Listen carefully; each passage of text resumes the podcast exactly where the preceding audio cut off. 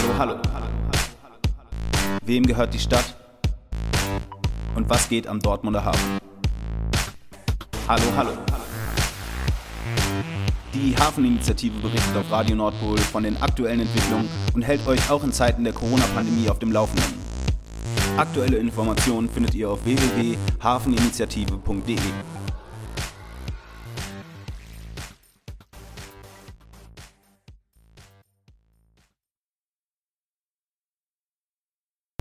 Hallo, hallo von der Hafeninitiative. Heute mit unserem dritten Beitrag. Wir haben mit Tobias vom Mieterverein gesprochen. Als wohnungspolitischer Sprecher macht er Öffentlichkeitsarbeit, spricht mit Mieterinneninitiativen, aber setzt sich auch mit dem Wohnungsmarkt in Dortmund auseinander. Wir haben mit ihm über die Auswirkungen der Pandemie gesprochen, über die soziale Wohnungsfrage, welche Rollen die Kommunen spielen und über alternative Wohnträger, aber auch über die Entwicklungen am Hafen und dem Thema Verdrängung. Die aktuelle Situation ist natürlich in vielen Lebensbereichen einschneidend. Auch wenn es jetzt gerade Lockerungen gibt. Für viele Menschen bedeutet die Pandemie eine besondere Belastung. Das Bundesministerium für Justiz und Verbraucherschutz hat dazu ein Gesetz auf den Weg gebracht, welches den Mietern erlaubt, ihre Miete für die Dauer der Pandemie zu stunden. Das hört sich erstmal vielversprechend an und Tobias hat es für uns ein wenig eingeordnet. Ja, äh, die, die Covid-Pandemie ist, ist ja in allen gesellschaftlichen Bereichen äh, wirklich äh, sozusagen dramatisch oder in einigen Bereichen sehr, sehr dramatisch und für, für Mieterinnen und Mieter, aber auch für Pächter von gewerblichen Immobilien, die jetzt in Zahlungsschwierigkeiten kommen, kann es wirklich eine sehr schwierige Situation sein. Es gibt Existenzängste.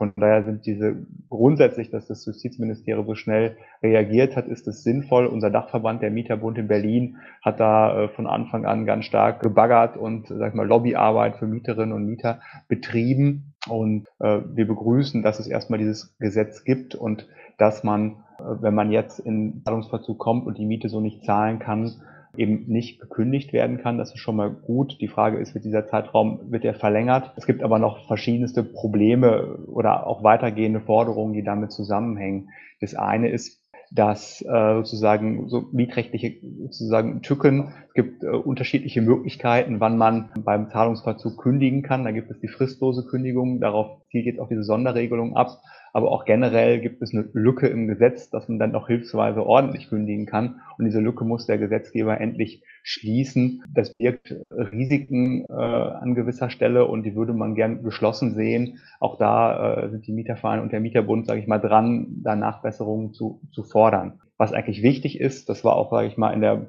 für uns als Mieterverein in der, in, der, in, der, in der politischen Arbeit wichtig, auch Informationen aufzubereiten für Mieterinnen und Mieter. Wir haben Pressemitteilungen veröffentlicht, wo wir mal Tipps gegeben haben, was man machen kann, darüber zu informieren, wie sind diese neuen Regelungen. Und eine Empfehlung, die jetzt ganz klar wäre, ist, wenn jemand Schwierigkeiten hat, seine Miete zu zahlen, im ersten Schritt auf jeden Fall Kontakt mit dem äh, Vermieter aufzunehmen und versuchen, eine einvernehmliche Regelung zu finden wir haben da auch ein Muster auf unserer Internetseite äh, veröffentlicht für so eine Vereinbarung, ähm, dass man gar nicht erst äh, sozusagen da reinrutscht, dass ein Mietrückstand entsteht und der Vermieter nicht weiß, was los ist. Und das sollte man probieren. Und es gibt auch ja, sehr viele Vermieter, die da äh, offen und gesprächsbereit sind. Und das ist dann der nächste Schritt. Aber wichtig wäre nicht, den Kopf in den Sand zu stecken und einfach nicht zu zahlen, sondern wirklich das Gespräch zu suchen mit dem Vermieter und andererseits zu gucken, wo gibt es eben Unterstützungsmöglichkeiten, kann möglicherweise äh, Wohngeld beantragt werden, was noch nicht gemacht wurde, wo jetzt andere Fristen ähm, halt gelten sollen, ähm, können äh, der Familien der Kinderzuschlag äh, beantragt werden beim Jobcenter, Sozialamt, ähm, solche Dinge. Also die Frage ist, wo kann auch noch Geld reinkommen und das zu sortieren? Und bieten wir natürlich für unsere Vereinsmitglieder auch äh, die Beratung an, wenn jemand da Schwierigkeiten hat und kann dann entsprechend einen Termin vereinbaren oder sich erstmal auch äh, telefonisch bei uns melden. Aber es gab auch schon Kritik an der Regelung und wir haben Tobias nach seiner Meinung gefragt, wie er diese einschätzt. Denn eine Mehrbelastung in den Folgemonaten mit Miete und dann den Schulden bedeutet für viele Menschen wieder eine große Gefahr, ihre Wohnung zu verlieren oder die Miete nicht bezahlen zu können. Er lehnt die Kritik der Vermieterinnen ab, dass diese Regelung eine Einladung dazu sei, die Miete einfach nicht zu bezahlen und betont nochmal die Gefährdung der Mieterinnen. Ja, das ist eine, eine Befürchtung, ähm, die würden wir auch teilen, dass es Menschen gibt, wo das Geld dann eben auch nicht mehr reinkommt. Ähm, es ist auch so, dass wenn ich jetzt die Miete nicht zahle, ich dann noch Verzugszinsen äh, zahlen muss. Also es ist nur gestundet. Also es ist nicht so, ach ja, jetzt Corona, dann zahle ich mal nicht. Also eine Einladung ist das wirklich nicht. Das war teilweise von Vermieterverbänden so, so wurde dann das Gesetz scharf kritisiert, aber so jemand, der zahlen kann, handelt sich damit nur Probleme ein oder Mehrkosten. Das heißt, es geht wirklich um die Leute, die nicht zahlen können. Und er wollte uns auch nochmal einen Aspekt hinsichtlich der Pandemie mitgeben. Und zwar, dass die Pandemie gerade dafür sorgt, dass die soziale Wohnungsfrage unter einem Brennglas betrachtet werden kann. Ich habe noch einen, einen Covid-Schlenker ähm, sozusagen nochmal, zum, um das nochmal anschaulich zu machen bei dem Thema Quarantäne oder äh, beim Thema, äh, man soll möglichst viel zu Hause bleiben und bleibt zu Hause, ähm, ja, äh, wie stark es dann davon abhängt, wie man wohnt. Ja, also von der Wohnungsgröße habe ich genug Platz. Ja, äh, wann kommt der Budenkoller ähm, oder äh, auch das Thema häusliche Gewalt. Ne? Also wann, wann gibt es einfach dichte Stress in der Wohnung? Habe ich die Möglichkeit rauszugehen? Habe ich den Balkon? Habe ich den Garten? Oder habe ich irgendwie noch ein Stück gemeinschaftliches Grün? Und ähm, da ist es ja in der Regel schon so, dass sozusagen teureres Wohnen auch bessere Wohnqualitäten mit sich bringt. Und wenn ich im äh, Einfamilienhaus wohne mm, und dann Garten habe, dann ist es was anderes, als wenn ich irgendwie äh, in, einer, in einer Wohnsiedlung wohne, äh, in einem mehrstöckigen Gebäude, wo ich eigentlich kaum Freiflächen habe, die ich dann nutzen kann an der Stelle. Oder Frage, kann man sie nutzen machen oder einfach auch weniger Wohnfläche. Und äh, da zeigt sich die, die soziale Frage des Wohnens ja nochmal unter so einem Brennglas. Ähm, es gibt es ja auch, ja auch in den sozialen Medien quasi, wenn dann die Stars auf Instagram gezeigt haben, was sie machen oder auf der Yacht sind. Ne? Also äh, je, je mehr, äh, je besser meine finanziellen Mittel sind, äh, desto anders kann ich mit diesem Thema zu Hause bleiben, umgehen. Und äh, das ist natürlich beim Wohnen auch so. Und äh, die Wohnungsfrage ist aber nicht nur zur Zeit der Pandemie ein Thema. Der Wohnungsmarkt wird auch in Dortmund in normalen Zeiten enger und wir haben mit Tobias über die Rolle der Kommune gesprochen. Es gibt Städte, die keine kommunale Wohnungsbaugesellschaft mehr haben und darüber diskutieren und äh, ob man nicht wieder neue gründen müsste, ja, um sozusagen diese Lücke zu füllen. Ähm, Dortmund hat ja eine städtische Wohnungsbaugesellschaft, die wurde ja zum Glück nie äh, vollständig verkauft. Also die Dogevo äh, hat zwar Teilverkäufe gehabt äh, um 2004 herum, unter anderem in Hannibal in Dorsfeld, aber auch noch andere Wohnungen. Hm, das ist auch nicht ganz unerheblich, aber trotzdem haben wir äh, da eine große städtische Wohnungsgesellschaft. Die ist zwar nicht mehr direkt städtisch, sondern gehört den Stadtwerken äh, und der Sparkasse, die aber beide in städtischer Hand sind. Von daher ist es immer noch eine mittelbare städtische Wohnungsbaugesellschaft. Das ist manchmal bei Detailfragen im Hintergrund äh, wichtig, ob sie direkt städtisch ist oder mittelbar städtisch. Deswegen hat die Stadt Dortmund sogar extra eine andere Tochtergesellschaft gegründet, die Dortmunder Stadtentwicklungsgesellschaft, um hier handlungsfähig zu sein. Zum Beispiel, wenn man äh, Grundstücke, die der Stadt gehören, dann zur Verfügung stellen möchte. Das geht bei einer direktstädtischen Tochter einfacher. Kommunale Träger sind aber nicht immer der goldene Lösungsweg. Entscheidet die Politik dass Aufgaben und Ressourcen der kommunalen Gesellschaften sich ändern, kann es sein, dass Wohnungen auf dem Markt veräußert werden. Genossenschaften bieten hier die Möglichkeit, auch nachhaltig günstigen Wohnraum zu sichern, da die Mieterinnen theoretisch auch mitentscheiden können. Ähm, man darf aber auch nicht andere Akteure äh, aus dem Blick äh, äh, sozusagen aus dem Blick rutschen lassen. Also Wohnungsbaugenossenschaften sind auch ein ganz, ganz wichtiger Partner für bezahlbares Wohnen und äh, da ja von der Grundform auch so, dass die, die Nutzer, die Mieterinnen, Mieter eigentlich auch Miteigentümer einer Genossenschaft sind. Das ist bei den großen Genossenschaften aber, äh, ja, es ist dann nicht so, dass dann die direkte Einflussnahme meistens nicht mehr da ist, aber es gibt ja auch kleinere Genossenschaftsmodelle, wo die Nutzer selber ihre Eigentümer sind, ähm, wo man dann aber auch ja, viel investieren muss als Nutzer, als, als Mieter und als Bewohner. Aber das sind auch Modelle, die langfristig bezahlbares Wohnen sichern können. Zum Beispiel Modelle vom Mietersyndikat oder es gibt ja im Ruhrgebiet die, ähm, die Dachgenossenschaft kooperativ für Wohnprojekte und auch solche Strukturen äh, haben eine ganz wichtige Bedeutung für bezahlbares Wohnen. Und jetzt mit auf geförderten Wohnungsbau wären die auch wichtig, dass die auch zum Zuge kommen. Richten wir unseren Blick mal etwas kleinräumiger und sprechen über die Nordstadt. Sie hat nicht nur einen wunderschönen großen Altbaubestand, sondern nordstadtprägend sind leider auch die sogenannten Schrottimmobilien. Hier hat sich der Arbeitskreis Problemimmobilien gegründet. Wer dort Mitglied ist und welche Ziele hier verfolgt werden sollen, wird Tobias uns erläutern. der Arbeitskreis Problemimmobilien ist ein städtischer Arbeitskreis, wo die Stadt Dortmund sich die Karten legt, wie sie mit Problemimmobilien, mit vernachlässigten Immobilien äh, umgeht und äh, wie man da die verschiedenen ja, Bereiche in der Stadtverwaltung zusammenbringt. Äh, in jeder Stadt so, aber in einer Großstadt wie Dortmund äh, ist es noch, noch mehr Beteiligte. Und ähm, da ist es aus unserer Sicht auch wichtig, dass es so einen Arbeitskreis gibt, der versucht zu koordinieren und äh, versucht, sich mit ja, diese problematischen Wohnsituationen auch zu beseitigen. Ähm, wir haben einfach eine ganze Reihe von Problemimmobilien, von vernachlässigten Immobilien, ähm, wo ja eine Wohnungsaufsicht, die es ja auch gibt, die auch damit vertreten ist, ähm, eigentlich die Aufgabe hat, von Seiten der Stadt für vernünftige Wohnverhältnisse zu sorgen und dem Vermieter auf die Finger zu schauen. Und ähm, deswegen ist es wichtig, dass die Stadt da auch genauer hinguckt. Wir begrüßen auch, dass die Stadt selber ankauft, um äh, dafür eine Veränderung zu sorgen. Das Projekt mit Grünbau ist natürlich ein tolles, weil es ganz viel versucht zu, zu kombinieren. Ähm, und es ist wichtig, dass da die Stadt weiterhin guckt und, sage ich mal, äh, äh, Eigentümer, die sich eigentlich nicht für die Immobilie interessieren, nicht für die Mieter interessieren, nicht für den Standort interessieren, da äh, sozusagen als Verantwortungseigentümer einzusteigen oder in Teilen dann äh, sozusagen auch für, für Dritte tätig zu werden oder auch zu gucken, dass dann vielleicht Dritte einsteigen. Das ist schon sehr wichtig. Hm, zeigt auch, das ist auch so wichtig, weil die anderen Verfahren häufig zäh sind äh, und lange dauern. Da würden wir uns manchmal mehr auch da mehr Schwung wünschen, dass da der Eigentümer schneller reagiert. Ähm, und äh, da sehen wir schon noch Spielraum, dass die Stadt da noch wirkungsvoller ähm, agiert. Und ähm, ja, um dann häufig so Hängepartien zu beenden, ist ein Eigentümerwechsel wichtig. Und wir sehen eigentlich so zwei Blickwinkel. Diese ganzen Instrumente können eben auch helfen, dass ein Eigentümer, der nicht verantwortungsvoll handelt, eigentlich den Spaß in Anführungsstrichen an seiner Immobilie verliert und sagt, Gott, dann verkaufe ich sie jetzt. Ähm, und die Stadt kauft für einen angemessenen Preis zu. Dieses Wort angemessener Preis ist für uns auch ganz wichtig. Man jetzt nicht irgendwelche äh, Fantasiepreise und Exitpreise ähm, refinanziert, sondern äh, sozusagen so einsteigt, dass es auch funktioniert ähm, das ist schon auch eine wichtige Sache und man nicht signaliert, so wir, wir kaufen jetzt hier in der Nordstadt äh, allen Leuten die Bruchbuden zum überteuerten Preis ab.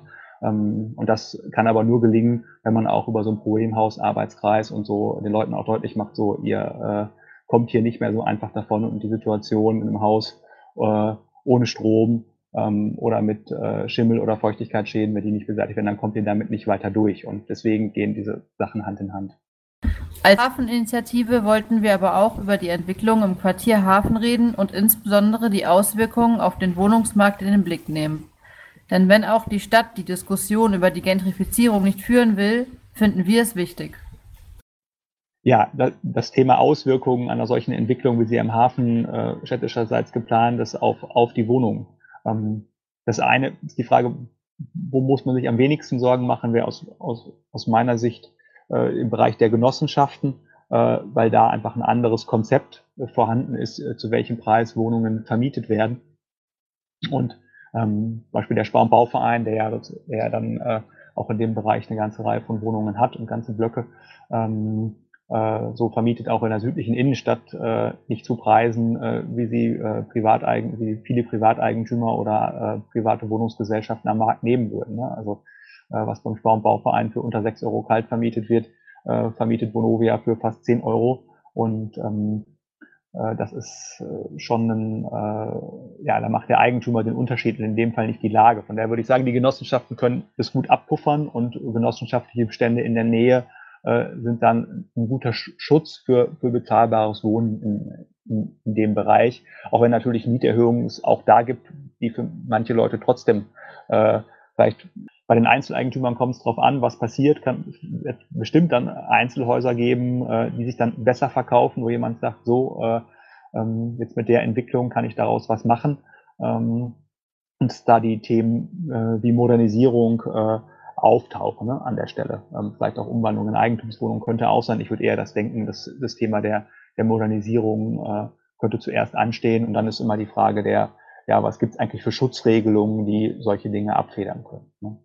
Ähm, hm, der andere Punkt, kann ich gleich nochmal drauf eingehen, der andere Punkt wäre aber, so gibt es im Hafen auch die Frage, äh, wie kann irgendwie Wohnnutzung entstehen, äh, Ähm, es ist ja schwierig aufgrund des, des, der emissionsschutzrechtlichen Voraussetzungen für, das, für den Industriebereich im Hafen, äh, weil eine heranrückende Wohnbebauung da eine Gefahr darstellt und dann sozusagen die, die gewerbliche industrielle Nutzung äh, gefährden kann.